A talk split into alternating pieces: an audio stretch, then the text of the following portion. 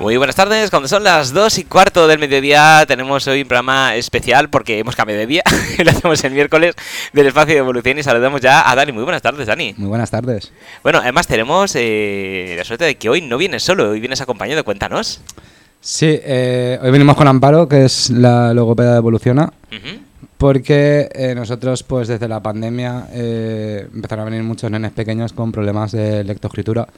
Básicamente, en algún programa he hablado yo del, del problema que tiene España con las adaptaciones, como cuando alguien se pierde de nivel, ¿vale? Y en concreto hoy vamos a venir a hablar de, de qué pasa cuando alguien se pierde, ¿no? Por lo que fuera, tiene que estar dos meses en casa. Eh, es una edad muy clave para aprender a leer y a escribir, porque en desarrollo el tiempo pasa, luego no, no es lo mismo. ¿Y qué pasa cuando esto ha pasado? Eh, ¿Qué mecanismos tiene el colegio y, y cómo se intenta arreglar en este país este tipo de problemas? Para ello, eh, pues Amparo nos va a comentar. Estupendo, pues buenas tardes Amparo, bienvenida y adelante. Pues buenas tardes. Eh, nada, yo lo que quería hacer hincapié es que cuando está la pandemia, que estamos recluidos en casa, pues muchos niños empiezan a, a perder interacciones sociales. Por lo tanto, esto afecta al habla, porque claro, al, tener menos interacciones sociales, menos relaciones con, con las demás personas, no, no desarrollan tanto el lenguaje y esto hace que, por ejemplo, en las etapas de los bebés, eh, pues tengan un vocabulario más disminuido, o sea, menos vocabulario. O en la época un poco más adulta tampoco aumenten su vocabulario. Y esto también conlleva luego a, a en un futuro, cuando empiezan la lectoescritura, pues los problemas que, que son de, pues al leer y al escribir, si te falta un fonema, es posible que cuando lo escribas, pues lo escribas omitiendo ese fonema o poniéndolo como tú lo dices. Si dices una R con una L, lo escribirás con una L. Yo, yo tengo una pregunta y es eh, si en esta edad tan pequeña, cuando tú tienes un- una pérdida, ¿no? una ausencia de aprendizaje, si podríamos pensar que, por ejemplo, es como casi dos años de pérdida en edades más futuras. ¿no? A edades- A ver, es, es una pérdida que depende de la estimulación que vayan a tener después de, esta etapa, pues eh, se puede recuperar rápido o no. Si tú lo dejas pasar y no lo trabajas, está claro que esa pérdida va a estar y se va a continuar. En cambio, si tú lo detectas y te pones a trabajar a ello, es posible que, como los cerebros de los niños son unas esponjas, lo absorban y se puedan un poco equiparar a, lo normotípico, a lo que es normal en esa edad. ¿Y, y qué nos recomendarías tú si a mí, o sea, a mí me pasara eso ahora mismo con mi hija, mi hijo, eh, tuviera un retraso en el lenguaje y yo viera que después del periodo, yo solo en casa veo que sigue teniendo el retraso y no mejora?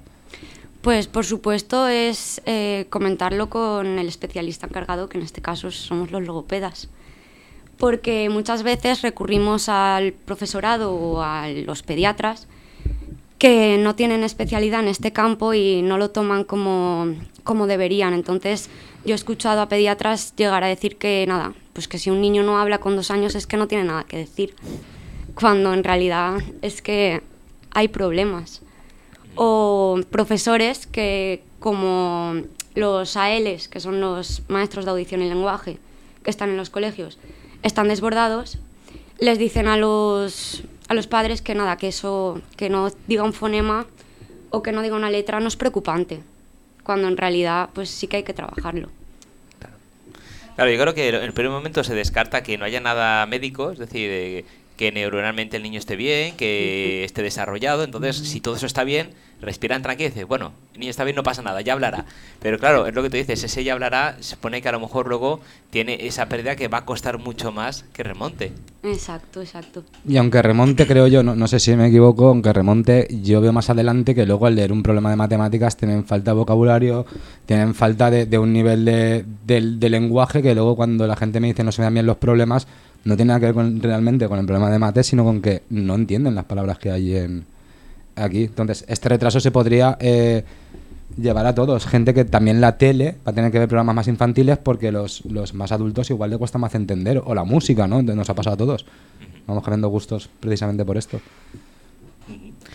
Y en el caso de que, que esto pasara, eh, el padre o la madre, ¿cómo lo puede detectar? Porque a lo mejor eh, dice, bueno, pues eh, no habla, le cuesta hablar o, ya hablará, pero ¿qué señal de alarma decir, bueno, ya hablará? No, es que ya tendría que estar hablando. ¿Dónde, es el desencadenante? Para poder decir, bueno, pues vamos a un especialista para que nos ayude.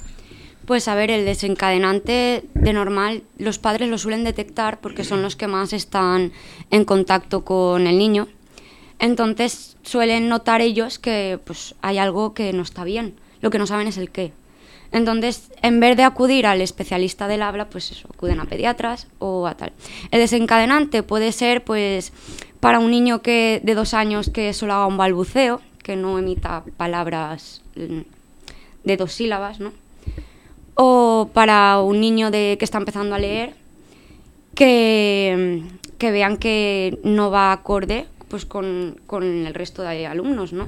Entonces ven que, que está leyendo muy despacio, que, que la clase va mucho más rápido y eso pues lo detectan.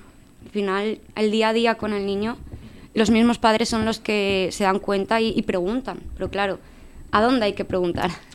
Eh, yo lo comparaba el otro día con el problema de, de, un coche cuando tienes la rueda abollada. ¿vale? Imagínate que la rueda ha hecho pie y yo tengo el coche aparcado cuatro años no redonda del todo, ese, ese hecho de que la rueda no sea redonda del todo va a ir dañando el chasis, haciéndolo forzar más, va a ir aumentando el consumo, eh, todo. Me refiero porque los problemas del, aula, del habla igual son más complicados de ver. Pasa como con esta rueda, que tú en un principio ves que tu coche va fenomenal, no, le ves ningún problema, pero poco a poco se va cascando más que los demás, ¿vale? Eh, esto es un, ejemplo eh, tal importante para que los padres entiendan que mm, cosas que yo veo que les pasa a los, a los logopedas, gente que hace sesiones, ¿vale? Súper complicado cuando la gente viene con un problema a retraso de dos años, tres años, ¿no?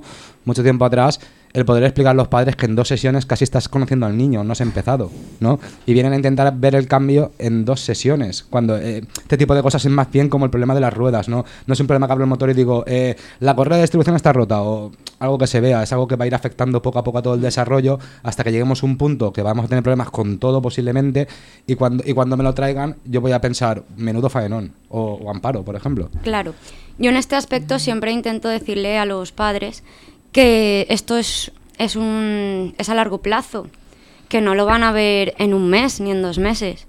Y también depende mucho de lo que practiquen en casa, porque al final el logopeda está con ellos una hora o dos a la semana. Pero si esto no se practica y no haces caso luego a los consejos que te está diciendo el logopeda que debes practicar, mm, el avance es muchísimo más lento.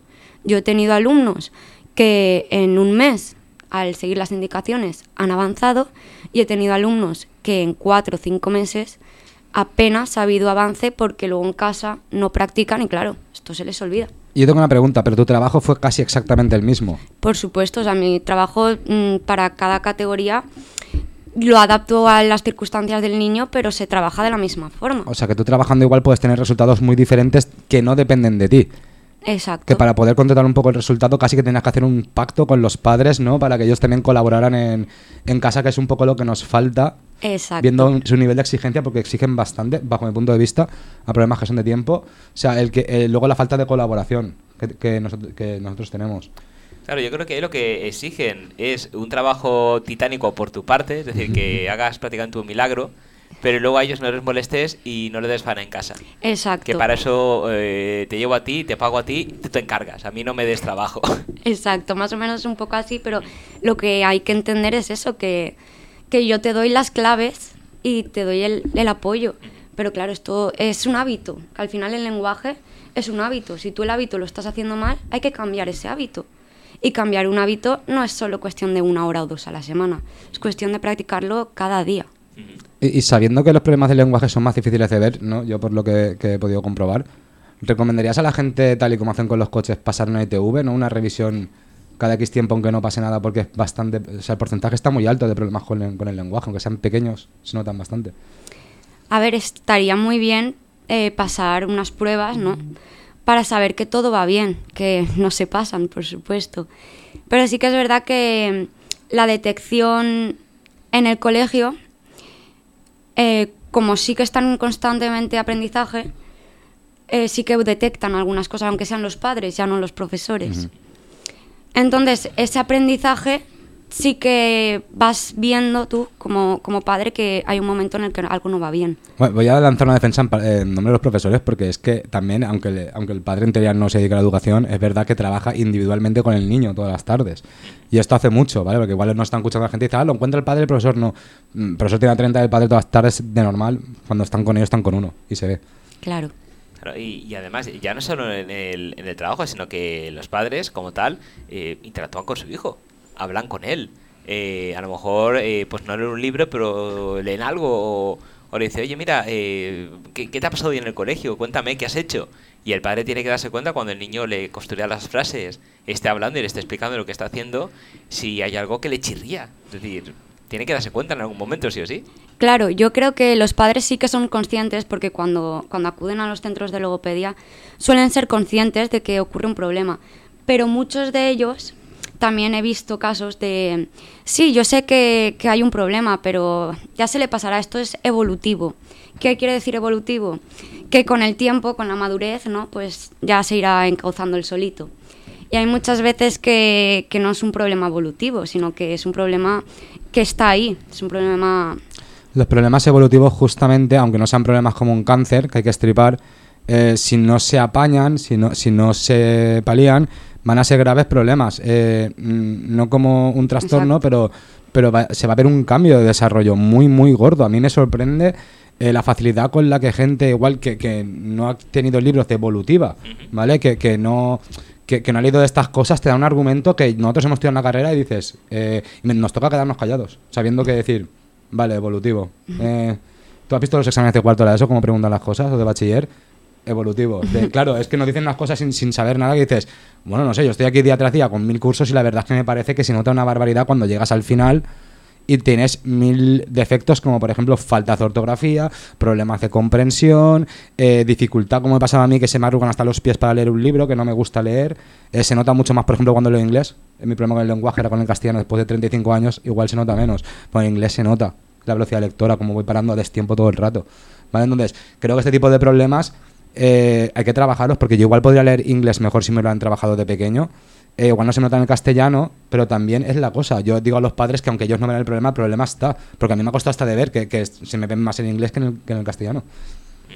Claro, es que luego hay patologías que sí que son un poco más ocultas, que ya hasta que no llegas a una cierta edad en la que vas a trabajar eso en específico, pues no lo detectas.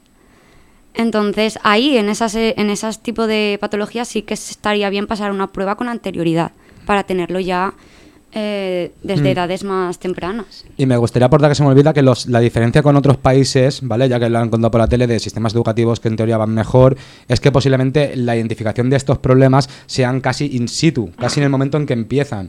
¿Cuál es la diferencia entre otro país que los encuentra mucho más tarde? Pues que luego eh, hay que ir más rápido y más rápido en logopedia supongo que querrá decir pues que si te puedes permitir una sesión a la semana o dos, pues seguro que es mejor. Ah, que dos sesiones a la semana es un gran esfuerzo. Sí, pero es menos si también se identifica en el momento y no años tarde. También creo que tendrían que ver la diferencia entre otros países. Lo digo por los comentarios que nosotros estamos recibiendo, ¿no? De, no funciona o, uy, dos veces a las... Bueno, también veo otros países que lo hacen diferente y el resultado cuando lo coges a tiempo, ¿no? Lo mismo que el hospital, mucha diferencia.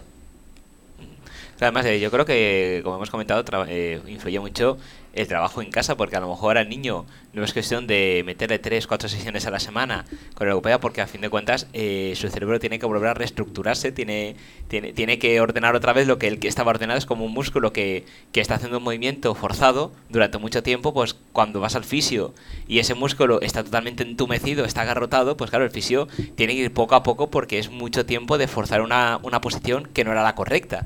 En este caso, trasladado a, a la parte del habla, se Exacto. puede a lo mismo. Es decir, el niño o la niña lleva mucho tiempo haciendo las cosas mal y ahora eh, tiene que volver a entender lo que él, o ella pensaba que era correcto. Decir, no, no, eso no es así, ahora es así. Tienes estas pautas, trabájalas para llegar al punto.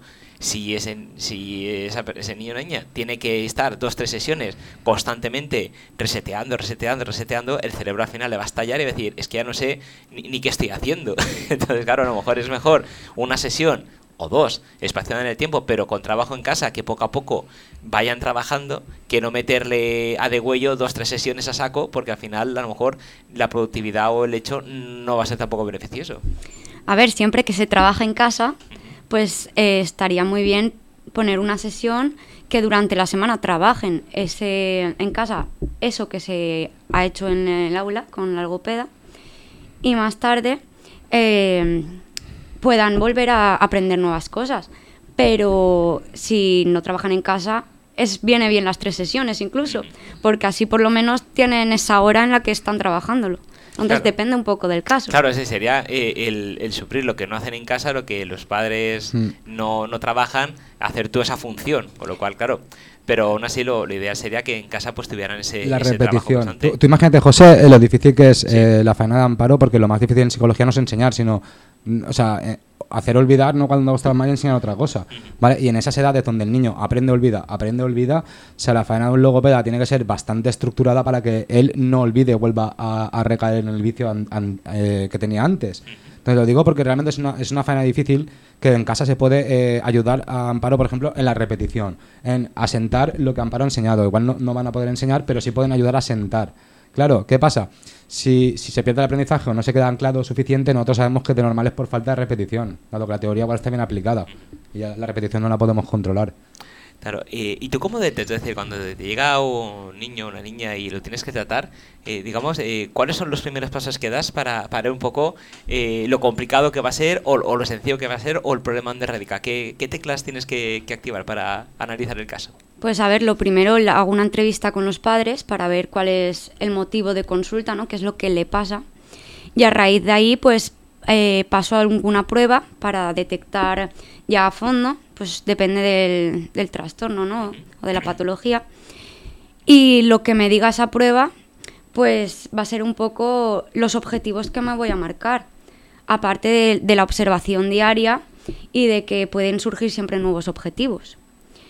Pero al final es eso, es ver un poco, observar cómo es el niño, qué es lo que le pasa y el tiempo nunca se puede determinar en la primera sesión, porque tienes que conocer al paciente saber eh, qué grado de interés tiene, qué, qué grado de interés hay en casa por participar, si el paciente quiere resolver el problema o no, que eso también es muy importante. Entonces, depende de todo eso, va a influir el tiempo en el que luego Claro, eh, es una pregunta eh, también que, que, me lleva a lo que acabas de decir ahora. Si en este caso el paciente mm, considera que no tiene ningún problema, que no le apetece ir ahí, que va obligado porque sus padres le obligan ahí, pero él como que las ve venir, hace ahorita lo que tiene que hacer y en casa no va a hacer absolutamente nada y lo tiene clarísimo, eh, ¿cómo se trabaja eso? Es decir, ¿cómo se le, se le hace entender a, ese paciente que lo que tiene es grave en el sentido de que le va a afectar el día de mañana en muchos factores de, de su día a día, incluso pues de, de, no tener un fracaso escolar o de poder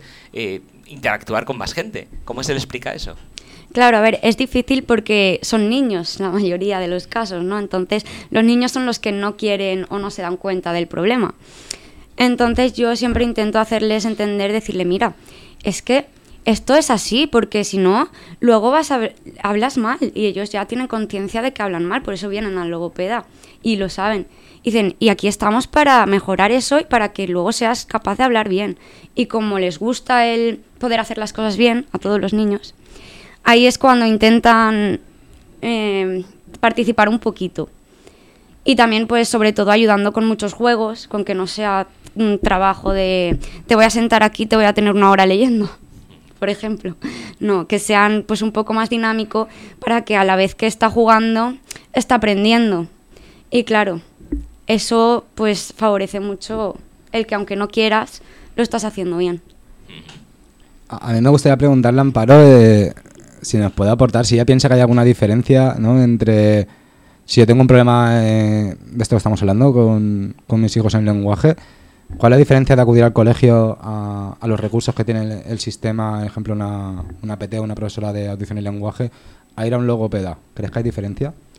hay una diferencia abismal partiendo de que la base de que el maestro de audición y lenguaje, que son los que hay en los colegios, que no son logopedas, aunque se llamen logopedas, eh, son maestros que han hecho un máster de cuatro meses de audición y lenguaje. Un máster en el que apenas hay asignaturas de, lenguaje y son como optativas.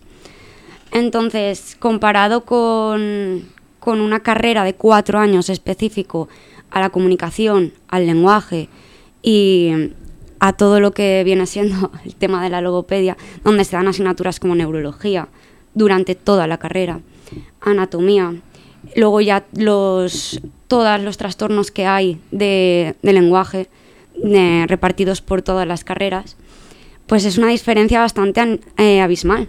Aquí podríamos estar hablando bastante rato. O sea, que, y con eso que hemos dicho, también he visto un poco el temario que tienen los AL, que está un poco más enfocado a las necesidades educativas especiales que incluso al lenguaje. Incluso igual tienen asignatura de matemáticas y, de lenguaje, pues casi por igual. Eh, que, con esos recursos que les han dejado, ¿vale? Porque igual a, nosotros en la carrera sí que nos tiran más eh, la lengua desde, desde un principio, de que es una onda, cómo entra en el oído, cómo se traduce, qué hace el cerebro con ella, a un plan así un poco básico de intervención, ya los enfocar los principales problemas, ya no le han dado tanta base de teoría. ¿Cómo crees que, me puede ayudar, por ejemplo, un maestro AL? Pues un maestro AL te ayuda sin conocer cómo funciona tu enfermedad. O sea, sabe lo que es tu enfermedad, pero no sabe de dónde viene. Entonces ahí ya hay un poquito de pérdida, porque si no sabes de dónde vienes, tampoco sabes cómo tratarla bien. Si es un problema neuronal, si no, no, pues de normal cuando a mí no me dan formación de que no sé de dónde viene algo, lo que me dan ya son unos recursos básicos que yo no pienso ya uso, ¿no? Ya me han dicho el 1, usas el A, el 2, usas el B. Exacto. ¿No? Ya es un poco mecanizado, ¿no? Ellos no pueden como hace un psiquiatra o un psicólogo no pensar. Exacto, ellos tienen unos recursos pues que les han las han ido enseñando de esto es para esta este trastorno y esto para este. Y si no te funciona, pues búscate la vida. Claro, me parece bastante sorprendente eso que has comentado, que, en las aulas no haya una figura de, logopeda real, sino que tengan a personas, docentes, que han hecho ese curso o ese máster o lo que sea de cuatro, cinco o seis meses, cuando está en juego algo tan importante como es la, educación del niño. Bueno, pero esto ya también es un problema a nivel del gobierno, porque son los mismos que no te dejan meterte como logopeda dentro de un colegio, sino que tienes que tener eh, audición y lenguaje o la carrera de magisterio y logopedia. Entonces, dificultan esa entrada por los, a los logopedas. Y entonces, los, eh, una pregunta que a lo mejor eh, no tengo ni idea. ¿Los psicólogos que trabajan en un colegio también tienen que tener entonces magisterio para poder estar ahí? no tienen que tener magisterio, hacen psicología, pero es verdad que tienen que un, psicólogo, por ejemplo, no puede dar asignatura, solo puede optar en, la pública a ir a orientación. Haces un máster, que es el CAP, que para la mayoría de mis compañeros repetitivos de la carrera, bastante. me tengo que sacar el inglés y el, el valenciá, ¿vale? Dos idiomas, el CAP y ya es oposición. Sí, pero no, no me refiero para dar clase, sino para tratar a los niños. Es decir, cuando el niño tiene un problema, dice, pues ves al psicólogo y a ver qué pasa contigo, porque te pones mal en clase, porque no atiendes, porque te pasa algo o tus padres están divorciando y lo estás proyectando esa ira eh, con tus alumnos. O sea, esa, esa, figura del, psicólogo, que en algunos centros sí que hay, eh, ese psicólogo eh, está ahí por ser psicólogo o previamente ha tenido que tener, igual que el logopeda, esa puerta para poder entrar de, magisterio para poder estar ahí. No, es lo que ha dicho... Mm. Es lo que ha dicho Dani, se tienen que hacer un máster. Un máster. Espera, voy a explicarlo mejor. La orientación puede optar tanto un profesor con formación para orientación como un psicólogo como no sé si era un educador social o un pedagogo. ¿Vale? Varias carreras pueden optar. Para mi gusto y lo que se va a hacer dentro de un cole o lo que se debería hacer, creo que lo mejor es, es la psicología, porque está más completa, creo. Aunque, aunque sinceramente cualquiera que le interese el trabajo y le guste lo que hace, va a poder ser bueno. Claro. ¿Y cómo creéis que se podría mejorar? Es decir, si ahora os dijeran, eh, mira, ponme en este documento eh, ¿Qué haríais vosotros para mejorar eh, tanto la parte de psicología como la parte de logopeda en un centro? ¿Qué tendrían que hacer? Pues mira, yo para empezar pondría de verdad logopedas en los colegios porque están muchísimo más formados y tienen más nociones que los AIL. O si quieren que sea AIL, de verdad que los formen, que los formen como deberían, porque las asignaturas que hoy en día están para formarlos mm, son un poco cuestionables. A mí me encantaría hacer que el magisterio tuviera que tener por obligación otra carrera como logopedia o psicología o cualquier otra sería eh, hiperproductivo, no habría que meter tanto recurso a nivel de dinero por el colegio porque sería un profesional que está bastante formado. Luego a nivel de empresa no me sirve solo con meter logopedas porque luego ellos pueden hacer lo que quieran. En el colegio este es el problema que tenemos, entonces regularía la empresa. O sea, yo regularía. Eh, tener un plan de actuación bien claro, definido, quién lo hace, que creo que es eh, lo que falta en los colegios. Se supone que está, pero de verdad que yo no lo suelo ver o no lo veo como, como yo creo que debería ser. ¿Y creéis que si, esa, si eso que habéis comentado se hiciera, es decir, que tuviéramos un entorno ideal, eh, con las cosas bien hechas como se tiene que hacer, el tema del fracaso escolar eh, se reduciría notablemente? Es casi al, casi al mínimo. O sea, eh, estamos aquí por eso, porque la gente no entiende la diferencia de hacer las cosas así a hacerlas así. Ya hay países que se hacen así, pues solo tienen que mirarlo. Casi no hay fracaso escolar. Claro, tenemos el ejemplo de Finlandia, que es la primera potencia educativa, vaya. En casi toda Europa del Norte yo diría que esto, esto es una cosa, la educación es una cosa que va del norte mejor, el sur peor. Tanto España mismo, ¿vale? La, mejor no es Madrid, es el norte. Creo que era Navarra eh, tanto Europa lo mismo, ¿sabes? En cuanto suba Francia, Alemania, en Francia hay un sistema de selectivo que a mí me encanta. Si voy a ser arquitecto, me evalúan dibujo y matemáticas. Y la física, no me evalúan lengua. No me cuenta tanto la lengua. Entonces, a ver, yo cuando veo sistemas educativos, veo Francia, veo Alemania, que con cosas que no me gustan, como que Alemania deciden si vas a FP o universidad ya cuando acabas primaria. ¿Vale? Bastante hardcore, pero aún así tengo que decir que hay sistemas educativos que trabajan en el momento pasa el problema, no lo dejan correr, que trabajan bien y el resultado es que el fracaso escolar baja una barbaridad. Y con todos estos resultados en la mesa que, que no se pueden esconder, que están ahí, es decir, ya, ya se ven, eh, ahí están las clasificaciones, los índices, donde está España a nivel educativo y los rankings y todas estas cosas que hacen. Sabiendo todo eso y teniendo claro el problema localizado, ¿por qué creéis que no se pone solución a las cosas? Cuando profesionales hay, cuando materiales hay, herramientas hay, ¿qué pasa? Pues yo creo que es más por, por dejadez, porque habría que cambiar tantas cosas y mucha gente comerse la cabeza y volver a evaluar a profesores y hacer miles de historias. Pero, pero si no paran de cambiar las leyes. Que- al fin y al final. Claro, es que yo, a ver, yo me quedé, eh, que también tiro en mi cuenta porque va a ver que soy un poco va de, de otra época, pero yo me quedé en la AGB. De la AGB eh, han, habido un montón ya de, sistemas educativos nuevos que ya llega un momento que dice, pero cuando un niño, voy a tercero de la ESO, voy a no sé qué, yo, ¿y eso a qué equivale? Es decir, ahora dónde estás exactamente, porque yo tenía claro y ubicado mi- mis rangos de edades con donde yo estaba, pero ahora ya con tanto nombre nuevo y tanta historia y tantas asignaturas que salen, que entran, que se inventan, que aparecen, que... La verdad es que estoy, estoy muy perdido. A ver, tenemos varios problemas. Uno es la libertad que hay en el colegio, que es uno un problema, y otro es lo que siempre he dicho, eh, que la gente piense cuántos formados en España se han tenido que ir a Europa. ¿Realmente tenemos cabida en este país para tanta formación? ¿O es un marketing que se ha vendido desde las universidades, que tienen el sistema educativo a su imagen y semejanza un poco? Entonces, a ver, es que yo creo que hay países donde la educación es el futuro, no tienen otra cosa, no hay turismo, este es el caso de Finlandia, ¿vale? Eh, hay países, eh, Islandia, que suelen ser todos así, tienen una economía de presiones de agua caliente impresionante, una formación impresionante y una sociología eh, hiperavanzada de familias y, y- y de población. Pero no creo que sea el caso de España, ¿sabes? Es verdad que la educación funciona con todo lo demás, lo social, la ciencia, la apertura de, la sociedad y este, país pues está como está y tenemos el problema de que a veces en este país eh, hay muchas otras posibilidades de negocio, aparte de estudiar, y, hay otro tipo de suerte y no podemos formar tanto, en invertir tanto en, en educación porque no, no sé si lo rentamos. Sí, yo creo que lo que has dicho de las asignaturas al final es como para crear leyes para que vean que algo se está haciendo, ¿no? Pero en realidad el- la realidad es que no se está haciendo nada porque puedes cambiar una asignatura, pero los problemas a nivel de profesorado, a nivel de cómo dan las clases y a nivel a muchos niveles siguen estando ahí por muchas asignaturas que cambies. O sea que habría que valorar muchísimas más cosas para que un cambio fuese eficaz. Sí, y, y aparte es que hay muchos problemas de base, ya no solo con el tema de, de logopeda. Es que hace un tiempo, no recuerdo cuándo fue, pero un colegio tuvo un problema serio porque un niño tuvo un percance y enfermería como tal no había. Había un, sí, un gabinete donde tenían pues lo típico, tu, tu botiquín y una camilla, pues ya está. Pero la persona que estaba atendiendo no era un profesional, era una persona que había hecho un curso, un máster de X tiempo para, eh, pues el niño se caía a curarlo. Claro, sí, a ver si se cae. Yo también se pone una tirita para agua oxigenada y, ya está. Pero cuando un niño se cae, a lo mejor no hay que poner una tirita, a lo mejor la herida es más grave, o se atraganta, o se corta con el cuchillo. ¿Qué hacemos ahí?